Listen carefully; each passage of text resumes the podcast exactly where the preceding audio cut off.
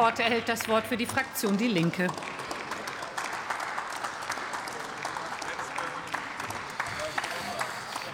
Sehr geehrte Frau Präsidentin, liebe Kolleginnen und Kollegen Mihalic, äh, da muss man mal wirklich drauf kommen. Ja, also Robert Habeck nach dieser Gasumlagen-Desaster, was hier aufgeführt wurde, als leuchtendes Beispiel für Klarheit und Führung hier zu preisen. Das ist wirklich selten behämmert, also muss ich schon in aller, in aller Klarheit hier so sagen. Also die äh, Freunde der CDU-CSU haben heute beantragt, über Deutschland ein Jahr nach der Bundestagswahl äh, zu sprechen. Äh, zunächst möchte ich natürlich auch über Sie sprechen. Ein Jahr danach ist die Situation Fraktion die, die Kollegin Milalic hat es gesagt, dass ihr Fraktionsvorsitzender Friedrich Merz irgendwie am Wochenende offenbar zu lange in irgendeinem AfD-YouTube-Channel rumgesurft ist und ukrainische Flüchtlinge als Sozialtouristen diffamiert. Und äh, dem ist noch nicht genug. Äh, die, äh, einige Abgeordnete der CDU, CSU beklagen sich darüber, ja, dass also Demokraten den Faschisten in Italien nicht zum Wahlsieg gratulieren wollen. Das ist der Zustand ein Jahr nach der Bundestagswahl. Das ist sehr, sehr traurig, liebe CDU, CSU. Nun aber zu den eigentlichen Problemen nach einem Jahr dieser Bundestagswahl. Bundesregierung. Ich möchte es vielleicht zusammenfassen, sinnbildlich in einer Meldung, nämlich in zwei Meldungen vom 28.09. Dort konnte man in der ersten dpa-Meldung lesen, DAX-Manager mit 25 Prozent Lohnplus. Im Durchschnitt verdienen diese Leute 4 Millionen Euro. Muss man sich mal reinziehen. 4 Millionen Euro.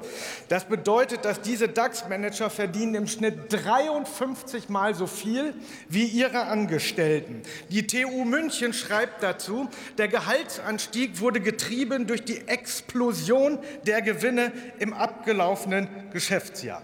Das ist im Übrigen eine Verhöhnung, diese Summen für jeden, der hart arbeiten geht, um das auch mal in aller Klarheit zu sagen. Und am selben Tag 20 Minuten später kam die nächste dpa-Meldung, in der es heißt, ich zitiere, mehr als eine Million Menschen versorgen sich bei den Tafeln. Dort gibt es übrigens mittlerweile fast flächendeckend Aufnahmestopps, weil sie die Menschen nicht mehr versorgen können. Was sind das bitte schön nach einem Jahr? Und das ist Ihre Verantwortung für perverse Zustände in diesem Land. Was für perverse Zustände. Und wenn Sie, Sie bezeichnen sich ja als äh, Fortschrittskoalition, glaube ich, haben Sie da auf Ihren äh, äh, Vertrag drauf geschrieben, wenn Sie wirklich eine Fortschrittskoalition wären, dann würden Sie ein großes Bündnis und all Ihre Macht in die Waagschale werfen, damit kein Mensch mehr auf Tafeln in diesem reichen Land angewiesen ist, liebe Kolleginnen und Kollegen. Das ist mal die Sachlage. Und dann kann ich Ihnen ja mal nur empfehlen, also insbesondere auch vielleicht den FDPlern oder so, gehen Sie doch mal in einen normalen Discounter, also Samstagmorgens so zu Aldi oder so. Das sollten Sie mal hingehen. Ja, ich, wir hängen wahrscheinlich meistens da im, im, im Delikatessenabteilung im KDW oder so rum. So. Aber der Austernpreis interessiert mich herzlich wenig. Ich meine das schon ernst. Gehen Sie mal bitte in den Discounter und dann gucken Sie sich da mal die Menschen an. Die stehen, die stehen vor dem Kühlregal und überlegen, ob sie sich das Pfund Butter jetzt noch leisten können oder nicht. Dann stehen sie an der Kasse, da muss man doch mal zuhören, wie Menschen miteinander reden. Und dann sprechen sie darüber, dass sie für denselben Preis, sagen wir mal 50 Euro, damals bei Aldi oder Lidl, was weiß ich, äh, wo man am Wochenende dann einkauft, dass sie dort einen Wagen voll hatten für die Woche. Jetzt ist er nur noch halb voll. Das müssen Sie doch irgendwie zur Kenntnis nehmen. Und dieser Koalition fällt dazu überhaupt nichts ein. Wenn Ihnen überhaupt noch irgendwas einfällt, das gilt übrigens auch für ehemalige Bundespräsidenten, die im Jahr irgendwie 250.000 Euro Ehrensold bekommen und dann noch mit zynischen Spartipps zu kommen wie zum Beispiel der große Waschlappenhinweis äh, des politischen Waschlappen, äh, Waschlappens Kretschmer.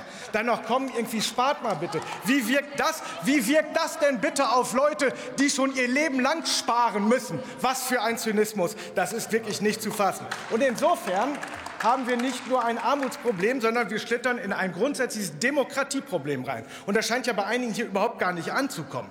Da, also auch noch mal ganz grundsätzlich. Ein grüner, ein grüner Minister, ein grüner Minister lädt die Bosse ein, um eine Verordnung zur Gasumlage zu schreiben, was ja übersetzt gesagt nur, da kommen die Bosse und Unternehmer und schreiben in eine Verordnung der Bundesregierung, wie viel denn die Bevölkerung jetzt zahlen soll, damit sie ihre Gewinne irgendwie klar haben. Ja, das ist ja mal die Sachlage. Da packst du dir doch an den Kopf, was hier eigentlich los ist. Und auf der anderen Seite Ja, ich, hatte, ich will ja einen konstruktiven äh, Vorschlag machen. Man könnte doch mal die Wohlfahrtsverbände, die Volkssolidarität, die AWO, solche Leute könnte man doch mal einladen, dass sie vielleicht mal eine Verordnung schreiben, wie man denn den 1% der Reichsten in diesem Land etwas abnehmen kann, um es den Armen zu geben. Das wäre doch mal vielleicht etwas ganz Neues. Denn 1% in diesem Land besitzen ein Drittel des gesamten Vermögens.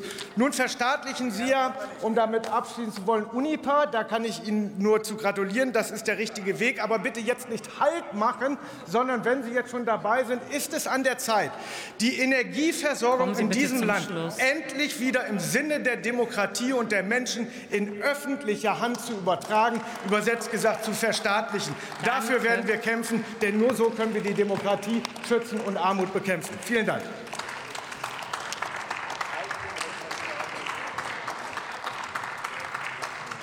Für die Freien Demokraten erhält jetzt das Wort Dr. Lukas Köhler.